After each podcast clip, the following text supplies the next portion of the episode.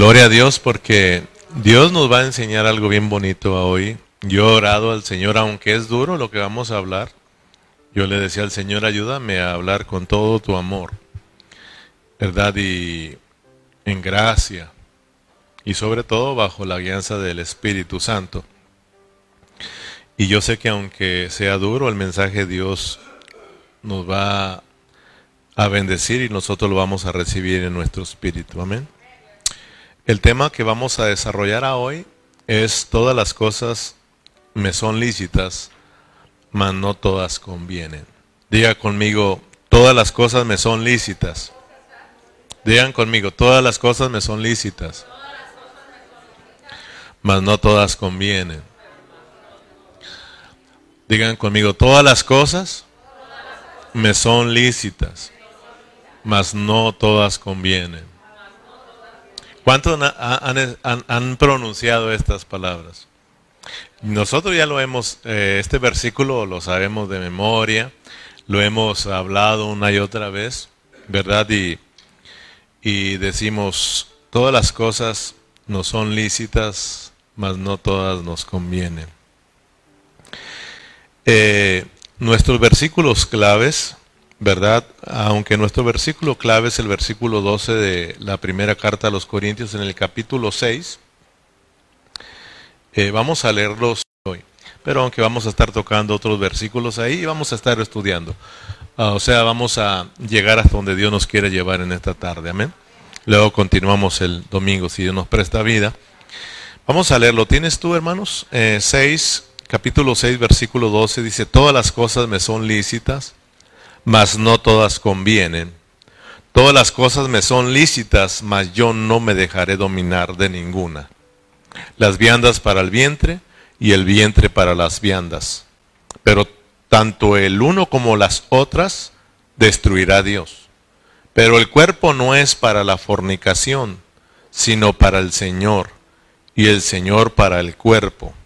Y Dios que levantó al Señor, también a nosotros nos levantará con su poder. ¿No sabéis que vuestro cuerpo son miembros de Cristo? ¿Quitaré pues los miembros de Cristo y los haré miembros de una ramera? De ningún modo. ¿O no sabéis que el que se une con una ramera es un, es un cuerpo con ella? Porque dice, los dos serán una sola carne. Pero el que se une al Señor, un espíritu es con él. Huid de la fornicación. Cualquier otro pecado que el hombre cometa está fuera del cuerpo. Mas el que fornica contra su propio cuerpo peca. ¿O ignoráis que vuestro cuerpo es templo del Espíritu Santo, la cual está en vosotros, el cual tenéis de Dios, y que no sois vuestros? ¿Por qué habéis sido porque habéis sido comprados por precio. Glorificad pues a Dios en vuestro cuerpo y en vuestro espíritu, los cuales son de Dios. Repita conmigo el versículo 20. Porque habéis sido comprados por precio. Así como que si tiene ganas de estudiar. Porque habéis sido comprados por precio. Glorificad pues a Dios en vuestro cuerpo y en vuestro espíritu, los cuales son de Dios. Wow. Cuando yo terminé de estudiar eh, este último versículo, yo decía, wow, esto está tremendo, hermanos. De verdad lo que vamos a compartir hoy, solamente Dios nos lo puede hablar, solamente Dios nos lo puede revelar.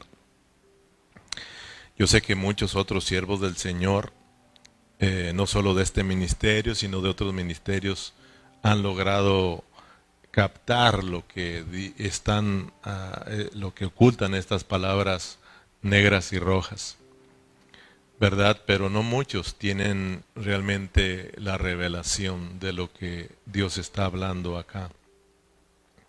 Pero yo creo que Dios, hermanos, hoy nos va a bendecir. Pongamos atención. No permitas que nada te distraiga eh, de esta palabra, hermanos.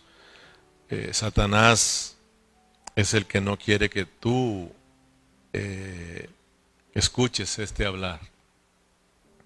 Porque Él sabe que si tus ojos son abiertos, si tu entendimiento está abierto, tú vas a abrazar a Cristo y entonces Él va, va a tener problemas. O sea, vamos a hacer una amenaza para Él. Entonces, hermanos, yo he orado para que Dios nos abra nuestro entendimiento y vayamos captando lo que hemos venido estudiando a través de esta carta de Corintios, a través de todos los problemas que se presentan ahí en esta iglesia. Como decía Lorenzo y como lo estudiamos en el estudio pasado, eh, estuvimos cubriendo el tercer problema que tenía la iglesia en Corinto. Eh, ya hemos venido estudiando que la iglesia en Corinto a la, a la menos tiene 11 problemas, que son los que Pablo resalta en toda esta carta. Entonces, estamos viendo poco a poquito cada uno de estos problemas. Pero yo quiero que miremos, hermanos, que aunque Pablo menciona estos problemas, su enfoque no está en los problemas. El enfoque de Pablo está más bien en la solución a estos problemas. El enfoque de Pablo más bien está en traer el remedio para curar, para solucionar estos problemas.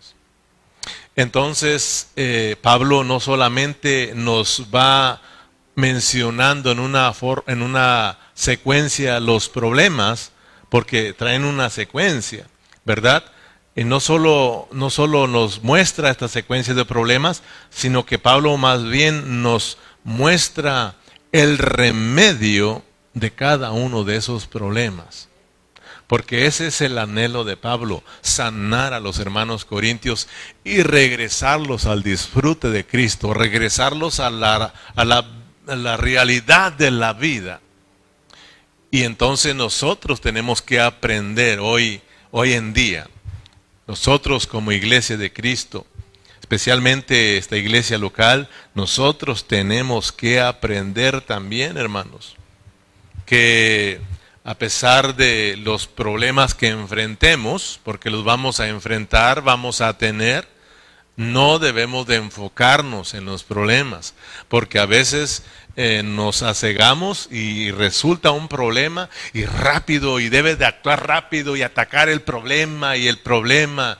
Y entonces nos aborazamos y resultamos haciendo el problema más grande y no ayudamos en nada a los hermanos, resultamos divisivos, resultamos dañando la vida de la iglesia.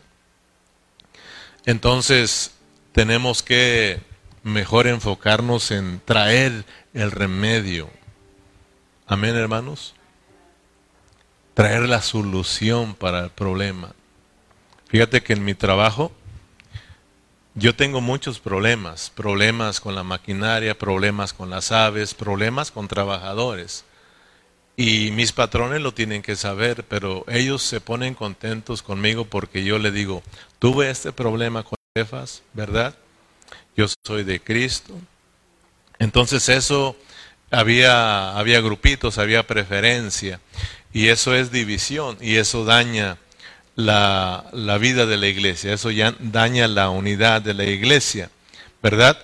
Pero usted ya miró cuál es el problema, cuál es la solución para este problema de las divisiones. El Cristo crucificado si vamos al capítulo 1 rápidamente, porque esto es, perdonen que me regrese hermano, pero dice el pastor Lalo, en la repetición está el aprendizaje. O sea, a veces sí tengo que regresarme porque yo no quisiera que vayamos aprendiendo también. O oh, el primer problema, las divisiones, el segundo, el tercero, el cuarto, y nos, nos grabemos los once problemas, pero no entendemos qué es lo que Dios quiere para nosotros. ¿Verdad? Ya aprendimos, por ejemplo, que el problema, eh, la solución, el remedio para la iglesia en Corintio era, era el Cristo crucificado. Pero la iglesia en Corintio ahora somos nosotros. ¿Y qué ha pasado con esa experiencia del Cristo crucificado? ¿Qué está pasando con nosotros? ¿Verdad? Entonces, eh, por eso vamos a detenernos para que Dios nos vaya capturando a través de que eh, miramos nuevamente estos versículos. Entonces, hemos aprendido pues que la solución para el problema de las divisiones es que experimenten al Cristo crucificado. En el capítulo 1, versículo 2 dice, porque los judíos piden señales y los griegos buscan sabiduría. Pero nosotros predicamos a quién, hermanos?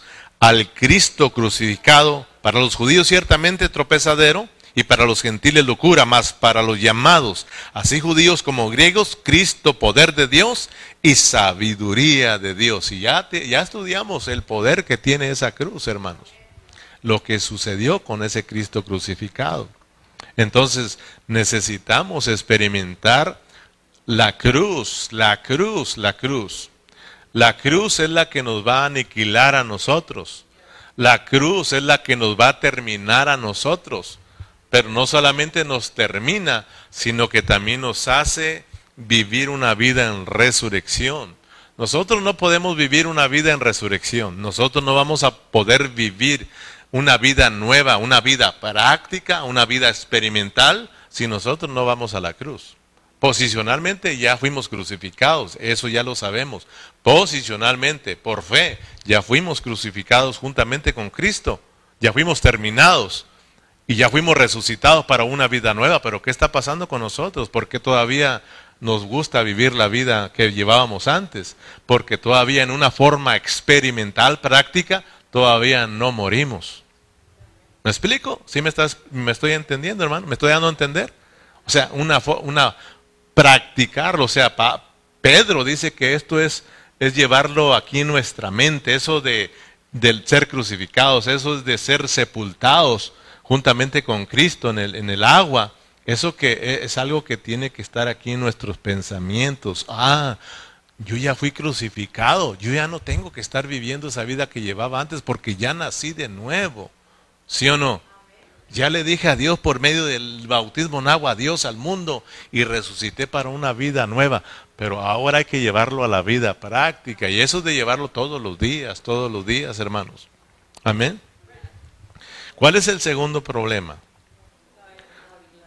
Amén. La o, la vida pecaminosa que estábamos viendo, ¿verdad? Eh, y eh, hablamos de la fornicación, de la avaricia, de la idolatría, de las malas palabras, del robar, de las borracheras, etcétera, etcétera. Es una vida pecaminosa. Amén. Y aprendimos pues que Pablo dice que nosotros tenemos que vivir una fiesta sin levadura. La vida cristiana es una celebración, la vida cristiana es una fiesta.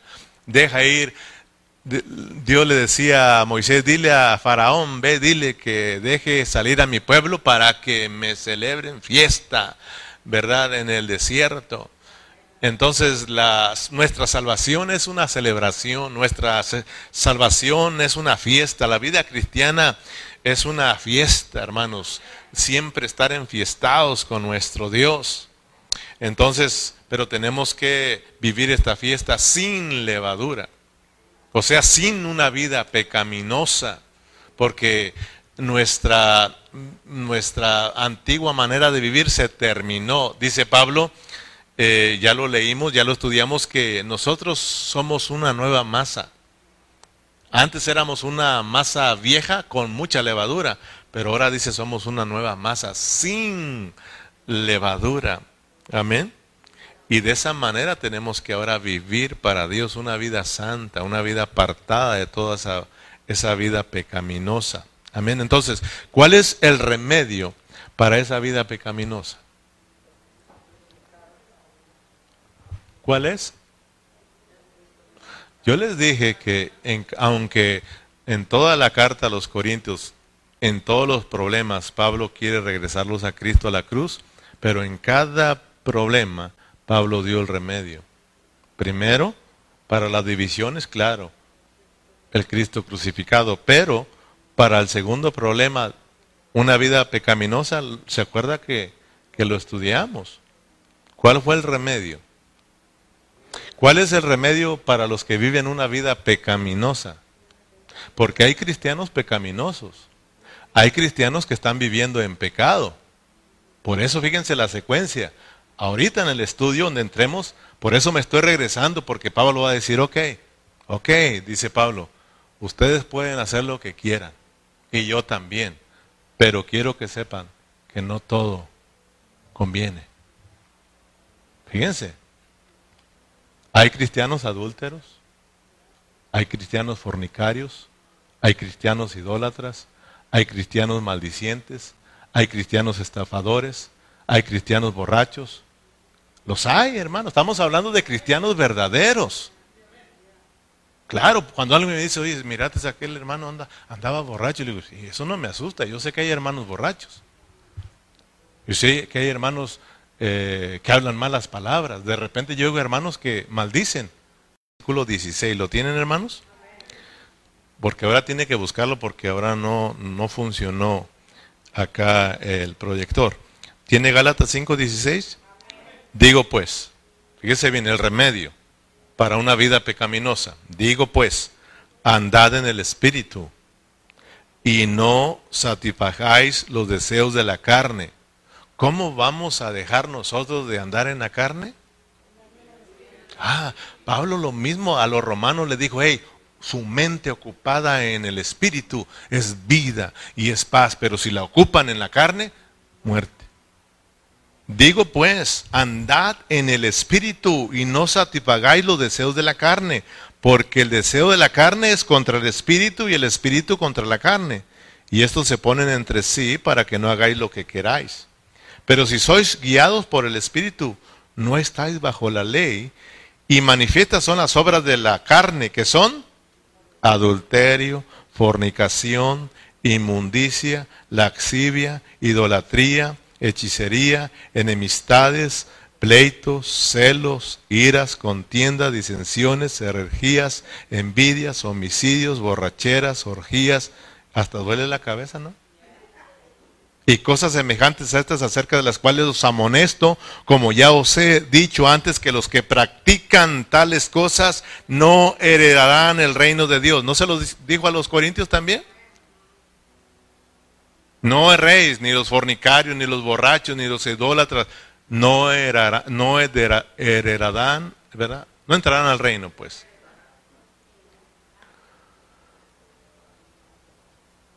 Más el fruto del Espíritu, fíjense, más el fruto del Espíritu que es amor, paz, paciencia, benignidad, bondad, fe, mansedumbre, templanza, contra tales cosas, no hay ley. Pero los que son de Cristo han crucificado la carne con sus pasiones y deseos. Si vivimos por el Espíritu, andemos también por el Espíritu. ¿Cuál es el remedio para dejar una vida pecaminosa? Andar en el Espíritu, vivir en el Espíritu, siempre andar ejercitando nuestro Espíritu. ¿Qué estaba sucediendo con los corintios? Se les olvidó. Así como nosotros nos levantamos y nos vamos y andamos en el mundo y se nos olvida que somos cristianos. Llega la hora del servicio y se nos olvida que somos cristianos. Ahora no voy. Fíjate. Qué triste esa vida, hermano. Una vida pecaminosa, hermano. Ahora, aclaro, hay momentos, ya lo hemos dicho un, 100 veces, 101, ahí va. Se entiende a veces por qué no venimos a la iglesia. Trabajo, enfermedad, qué sé yo. Pero que te quedes porque no te dieron ganas es porque estás viviendo una vida pecaminosa, hermano. Y el pecado te mantiene apartado, apartado de Dios. ¿Me explico, hermanos? Entonces, cuando nosotros vivimos ejercitando nuestro espíritu, vivimos, hermanos, una vida crucificada. Es decir, estamos experimentando esa vida crucificada de Cristo. Y, claro, o sea, vivir en el espíritu, eso te hace vivir crucificado, hermanos. Y vivir en el espíritu, eso, hermano, nos hace experimentar la vida nueva de Dios. Por lo tanto, ya no, no, estamos viviendo esa vida vieja, sino la vida nueva de Cristo Jesús, hermanos. Amén. Y no solamente dejamos esa vida pecaminosa, sino que ahora empezamos a ayudar a nuestros hermanos, volviéndolos nuevamente a Cristo. Amén, hermanos. Ahora, regresé al capítulo 5 de primera carta a los Corintios para que mire que ahí Pablo menciona nuevamente el remedio para una vida pecaminosa. Eh, primera a los Corintios capítulo 5 versículo 3 y versículo 4. Ciertamente yo, como ausente en el cuerpo, pero presente en espíritu. Yo como presente he, juzgado a tal, al que tal cosa ha hecho. En el nombre de nuestro Señor Jesucristo, reunidos vosotros y mi espíritu con el poder de nuestro Señor Jesucristo. ¿Te das cuenta? ¿Cómo fue Pablo a los Corintios? ¿Cómo fue a arreglar ese problema? En el espíritu. Pablo en el espíritu era arrebatado, hermano. Nosotros en el espíritu podemos ser arrebatados. Fíjate lo, bonito que es ser, arrebatados en el espíritu. Cuando uno vive en el espíritu. Si yo te dijera que yo he sido arrebatado en el espíritu, tal vez te burlarías de mí. Pero tú puedes ser arrebatado viviendo una vida en el espíritu. Tú puedes estar en cierto lugar ayudando a los hermanos sin que estés presente en el cuerpo. Te doy un ejemplo. Me han hablado hermanos de otras congregaciones que están bajo nuestro, nuestro cargo, ¿verdad? Que les ayudamos, que les damos cobertura y tienen problemas y me han hablado así rápido y no puedo ir, pero estoy en mi espíritu y me uno a ellos en mi espíritu y les hablo por el espíritu y ahí estamos ayudando a los hermanos. ¿Ahora sí me entiende? No, ¿ah? bueno, ahí me entenderá después. Entonces, el primer problema, problema de las divisiones. El remedio, el Cristo crucificado. Segundo problema, el problema de una vida pecaminosa. Remedio, vivir en el Espíritu, ejercitar el Espíritu. Hermano, no se olvide usted, si usted durante el día no vive de acuerdo al Espíritu, no ejercita su Espíritu, usted va a pecar. Ya anda pecando, hombre, porque anda fuera de las cosas de Dios. Amén. Tercer problema, ¿cuál es? llevar a los hermanos a juicio. Es decir, pero llevarlos a las cortes de los incrédulos. Ese es otro problema que tenían los corintios. Ese es otro problema que encontramos entre los hermanos hoy en día. ¿Cuál es ese remedio que Pablo da?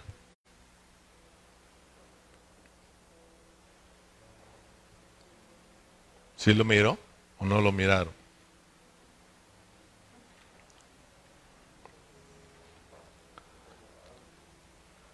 Si se los acabo de decir, hermano. Se los acabo de decir, yo dije, ya se los dije. Pero, pues como estamos dormidos. El remedio es de que tú, hermano, tienes que aprender a sufrir el agravio. Y tienes que también hacer, aceptar el, el fracaso, pues.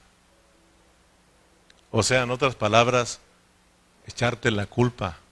Pero para nosotros echarnos la culpa cuando no la tenemos, eso sí necesita estar viviendo a Cristo, hermano. Porque si no, yo no, no, ¿cómo me voy a echar la culpa? Yo no soy culpable. Yo no he dicho tal cosa, ni le hice. No, no, no, vamos a traerlo y vamos a enfrentarlo.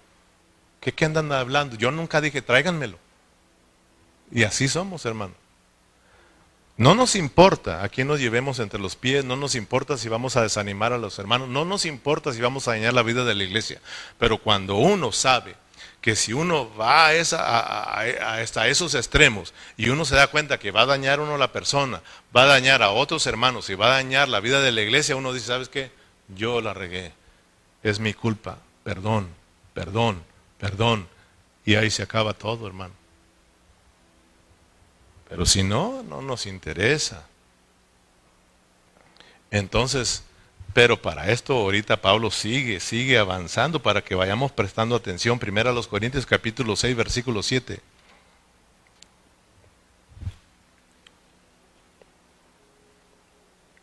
Así que por cierto, ella una falta entre vosotros que tengáis pleito entre vosotros mismos. ¿Por qué no sufréis más bien el agravio? ¿Por qué no sufrís más bien el ser desfraudados? ¿Ustedes creen que Cristo sufrió el agravio? ¿Ustedes creen que Cristo sufrió el ser defraudado? ¿Sabes, hermano? Nosotros éramos los culpables. O sea, nosotros merecíamos la muerte y merecíamos la ira de Dios. Sin embargo, Cristo se echó la culpa por ti y por mí. Y él dijo, Señor, aquí estoy yo, yo soy culpable, ellos son inocentes, perdónalos. Que tu ira, fíjate hermano, caiga sobre mí. Y la ira de Dios cayó sobre su hijo. Jesús le dijo, este es mi sangre, que es el nuevo pacto. ¿Verdad? Esta es mi copa, esta es la copa, esta es mi sangre. Todos sabíamos nosotros cuál era la copa de nosotros, ¿no? La copa de nosotros era la copa de la ira, de la ira de Dios.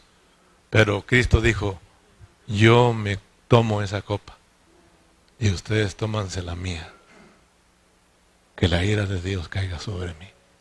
Cristo llevó nuestros pecados. Cristo llevó nuestras culpabilidades por amor a nosotros, para que nosotros volviéramos a Dios, fuéramos reconciliados con Dios, alcanzáramos el perdón de Dios y viviéramos para Dios, hermanos. Sabes, hermanos, muchas de las veces, como te decía, nosotros tenemos que echarnos la culpa, aunque no seamos culpables. Todo es por amor a los hermanos, todo es por amor a la unidad del cuerpo, todo es por amor a la edificación de la iglesia. Todo es por amor de ver crecer nuestra iglesia local. Tenemos que echarnos la culpa, hermano. Yo me he echado la culpa. Una vez vino un hermano y, me está escuchando. No está acá, pero me está escuchando. Una vez vino y me dijo, ¿saben qué, hermano? Por ahí andan alguien molesto conmigo. Y la verdad yo no hice esas cosas para que me anden metiéndonos sus asuntos. Y son hermanos que les gusta el chisme siempre y no tienen el cuidado. Le digo, ve, espérate, espérate. Te das cuenta que ahorita andas medio fuera de la cruz. Sabes, Cristo, tú no merecías el perdón. Cristo no era culpable, tú eras el culpable. Sin embargo, Cristo se echó la culpa. ¿Por qué no haces algo? Tú eres alguien especial en la iglesia y estamos por la vida de la iglesia. Para que arregles ese problema, ¿por qué no le llamas a cierta persona y le dices, sabes que quiero hablar contigo y ve con él y dile que tú la regaste? Dile que tú eres el culpable. Pero ¿cómo? díselo, perdónalo. Pero yo no fui, pero perdónalo tú. O sea, es, es difícil, ¿verdad? Perdonar cuando te ofendieron a ti. Pero tenemos la vida de Dios. Nosotros no lo podemos hacer, pero Dios en nosotros sí, hermano. Le digo, ve y échate la culpa y vas a ver que se acaba el problema y vas a ayudar a los hermanos y no traes problemas en la vida de la iglesia. Total que me habló, ya dejamos de platicar y me habló como a las tres horas. Y me dijo, pastor, gracias. Fue difícil, pero fue bonito.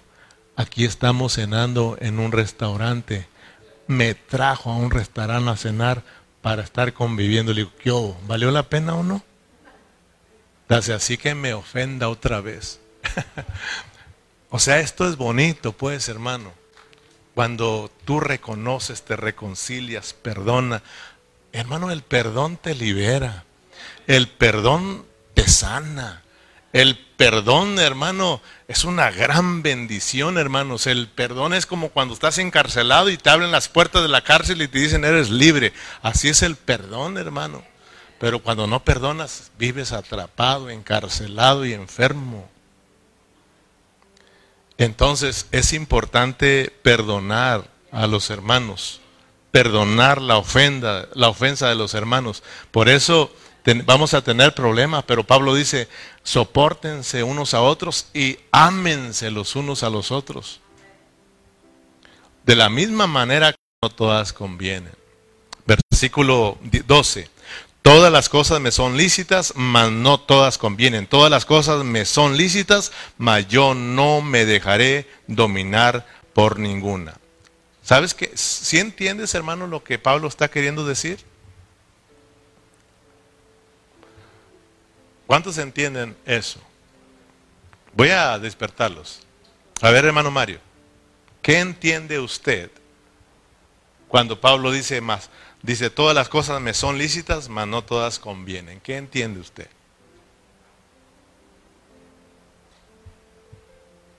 Ayúdele, hermano Zabaleta. ¿Qué entiende usted cuando Pablo dice, todas las cosas me son lícitas, mas no todas convienen?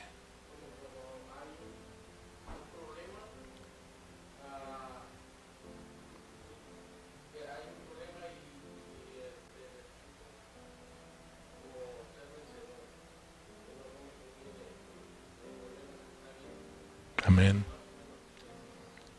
Entonces, no se pierdan el contexto de los problemas que ya estamos mirando, ¿ok? Y sobre todo el problema que vimos anteriormente, ¿verdad? Porque el contexto está alrededor de ese versículo. Hermano Ricardo, ¿qué entiende usted cuando Pablo dice, todas las cosas me son lícitas, mas no todas convienen?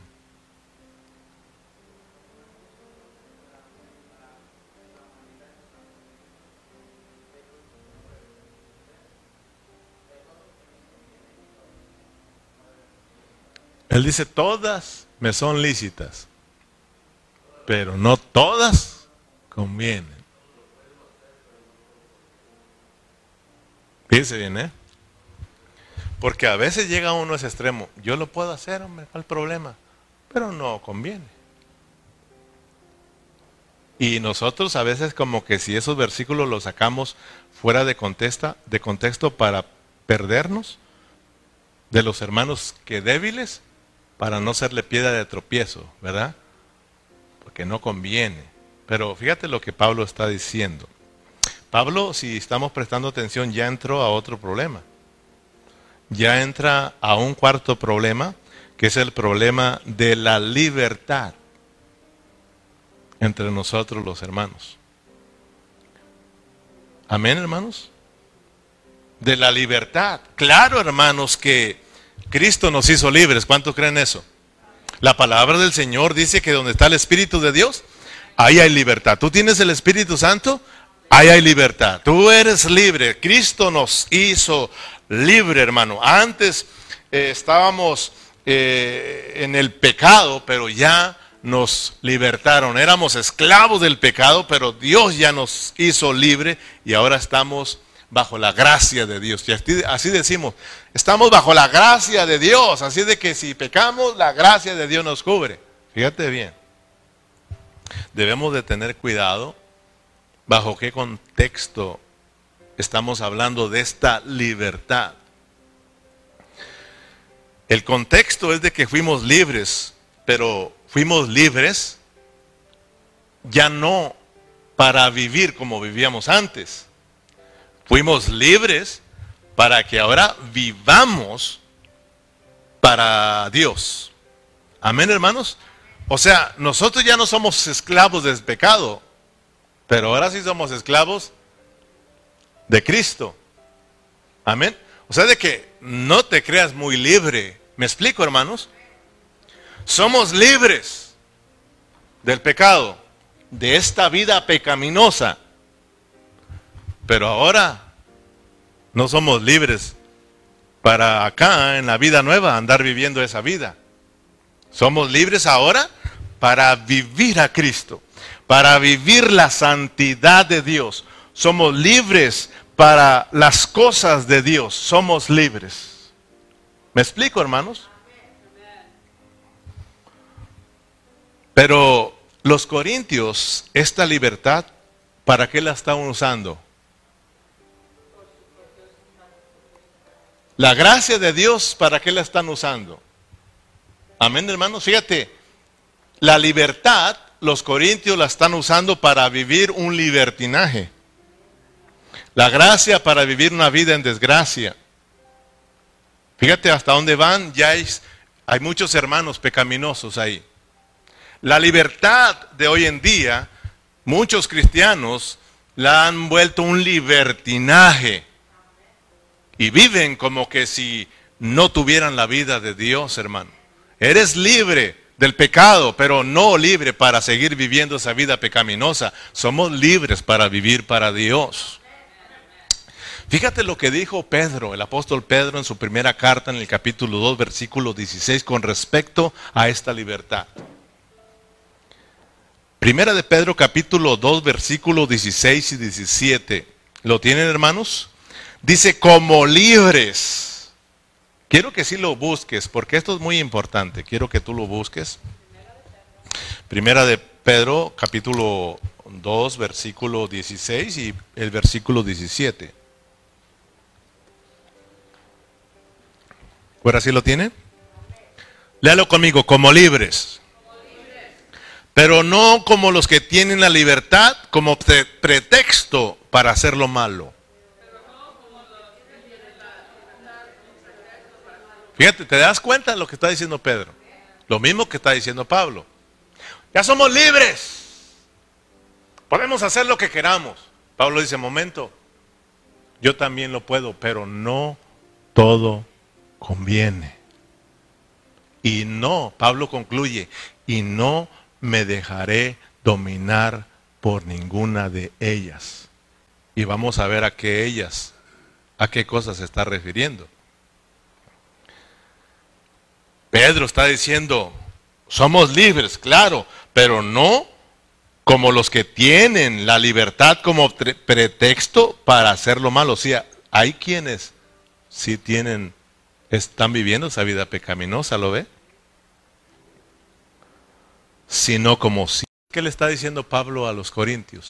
Cuando él dice, todas las cosas me son lícitas, pero no todo conviene.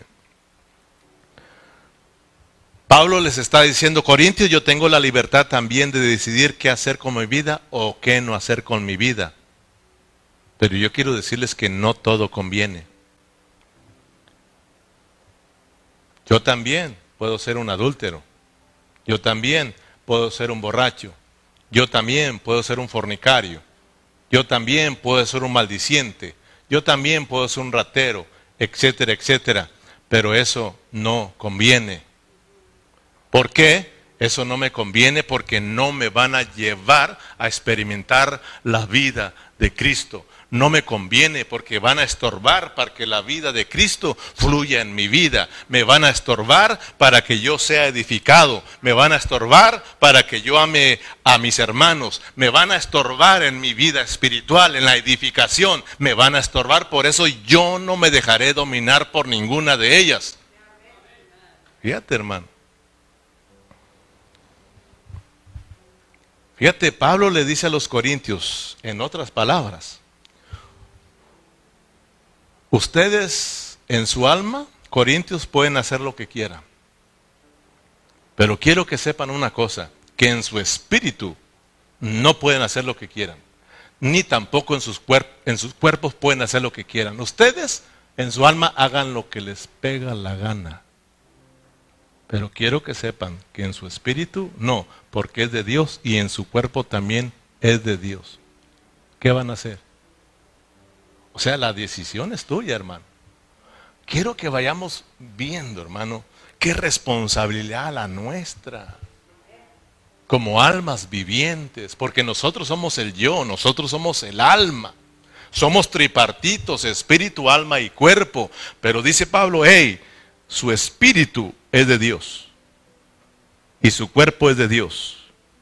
Ustedes tienen la libertad de hacer lo que quieran.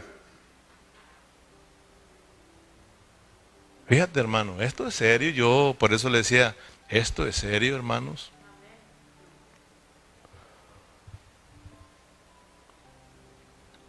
Porque hay hermanos que hacen lo que quieren. Está bien, hagan lo que quieran. Pero acuérdate, en el espíritu no puedes hacer lo que tú quieras ni en tu cuerpo. Tú y yo como almas tenemos libre albedrío de decidir qué hacemos con nuestras vidas. Solo recordemos que nuestro espíritu no porque es de Dios y ahí mora Dios. Y también Pablo dice, tu cuerpo es miembro de Cristo y es templo de Dios. Fíjate la responsabilidad que tengo yo, hermano. Por eso en el versículo, te digo, por eso yo dije el versículo, cuando leí el versículo 20, dije, wow, wow. ¿Qué dice el versículo 20?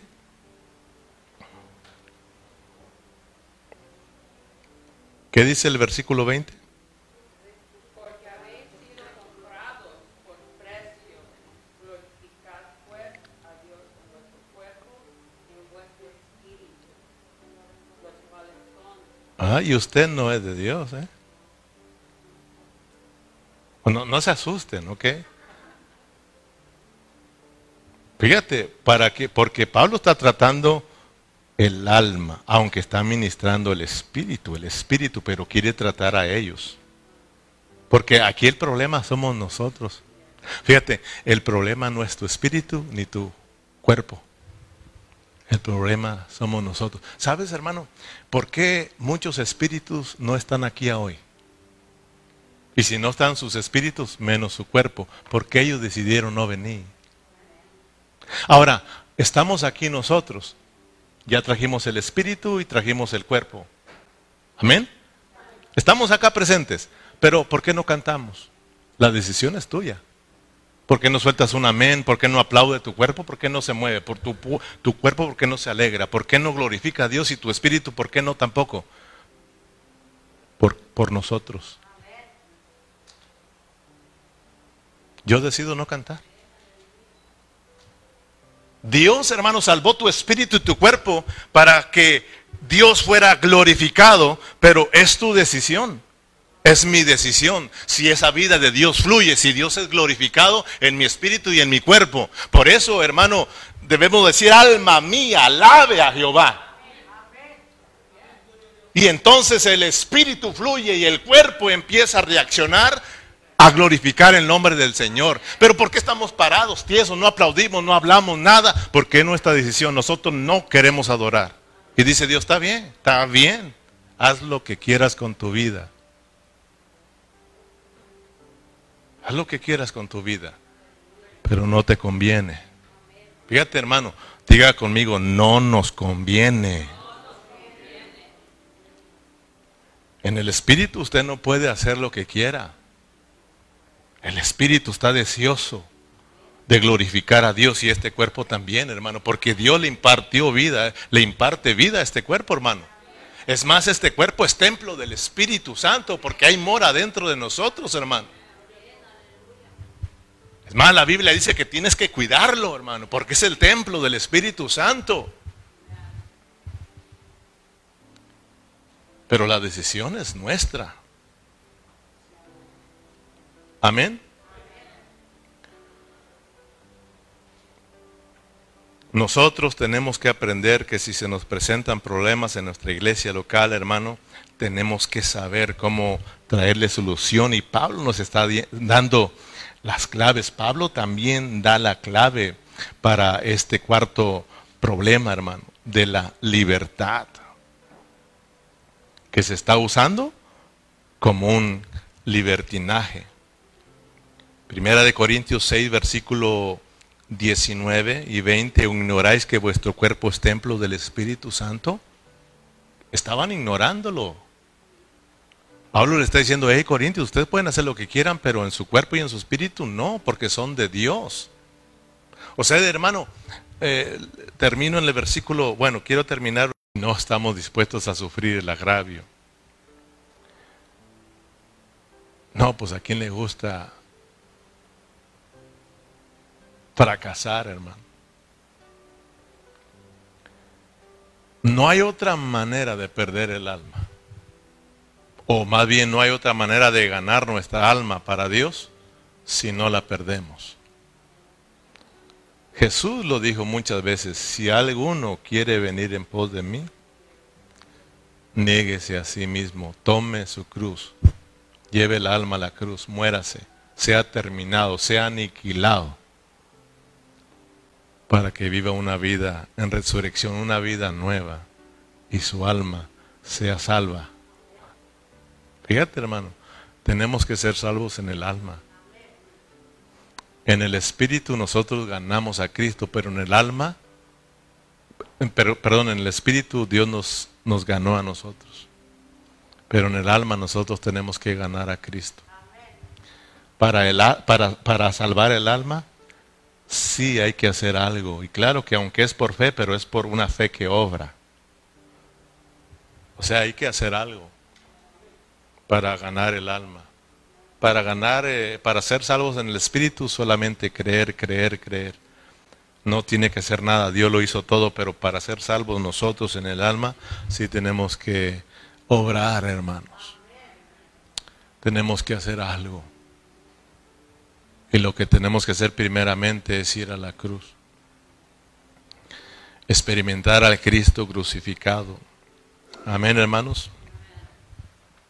Pablo les está diciendo, ustedes corintios deben negar su alma. Ustedes corintios deben permitir que Cristo eh, salve sus almas. Si ustedes tienen que ganar a Cristo en su alma, es necesario que ustedes menguen para que Cristo crezca. Ustedes, ustedes deben de regresar a la cruz. Porque si hacen lo que quieren en su vida del alma, ustedes no entrarán en el reino de Dios. Corintios pueden hacer lo que quieran, no todo les conviene. Si siguen con esa vida pecaminosa, ustedes no entrarán en el reino. Fíjate hermano, Primera de Corintios 6 y 9, no sabéis, Primera de Corintios capítulo 6 versículo 9, no sabéis que los injustos no heredarán el reino de Dios no erréis, ni los fornicarios, ni los idólatras, ni los adúlteros, ni los afeminados, ni los que se echan con varones, ni los ladrones, ni los ávaros, ni los borrachos, ni los maldicientes, ni los estafadores, heredarán el reino de Dios. Y esto, fíjate, y estos eran algunos, mas ya habéis sido lavados, ya habéis sido santificados, ya habéis sido justificados en el nombre de Jesús y por el Espíritu de nuestro Dios. Fíjate hermano, Pablo, vuelvo a repetirlo, Pablo está diciéndole, ustedes corintios dicen que todo lo pueden hacer. Adelante. ¿Quieren ser fornicarios? Adelante. ¿Quieren seguir siendo idólatras? Adelante. ¿Quieren seguir siendo borrachos? Adelante. ¿Quieren seguir siendo maldicientes? Adelante. Pero quiero que sepan que esto es injusticia. Esto no es justo porque ustedes ya fueron perdonados. Esto es vivir en injusticia. Por lo tanto, si viven en estas injusticias, no entrarán en el reino de Dios sino que lo que les espera es un castigo, es disciplina. Fíjate esto, serio hermanos. Porque habéis sido comprados por precio. Glorificad pues a Dios en vuestro cuerpo y en vuestro espíritu, los cuales son de Dios. Ahora, mi pregunta es para nosotros, ¿qué vamos a hacer nosotros? Después de que salgamos de este lugar. ¿Qué vamos a hacer nosotros, hermano? Los que nos están escuchando por vía internet, por vía Facebook, ¿qué van a hacer ustedes, hermano? ¿Vamos a seguir viviendo como nos pega la gana? ¿Vamos a seguir viviendo como nosotros querramos? Sabes, vive como tú quieras. Solo acuérdate que en el espíritu tú no puedes hacer lo que quieras ni en tu cuerpo. Entonces, ¿qué vamos a hacer, hermano? Si tú decides vivir tu misma clase de vida que vivías antes, si quieres hacer lo que quieras, hazlo, dice Pablo, pero no te conviene, porque no vas a crecer en vida. no vas a experimentar a Cristo, no vas a poder ser edificado con los hermanos y te vas a perder el reino. Vas a entrar a un castigo y esto es serio, hermanos. Termino con Apocalipsis capítulo 22. Vayamos allá rápidamente para cerrar con este versículo que es muy importante. Apocalipsis capítulo 22, versículo 11. Para que miremos que el apóstol Juan también nos habla lo mismo, hermano.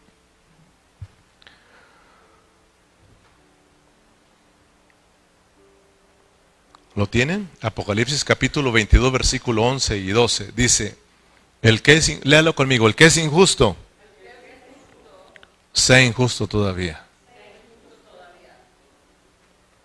Y el que es inmundo, sea inmundo todavía. Y el que es justo, practique la justicia todavía. Y el que es santo, santifíquese todavía.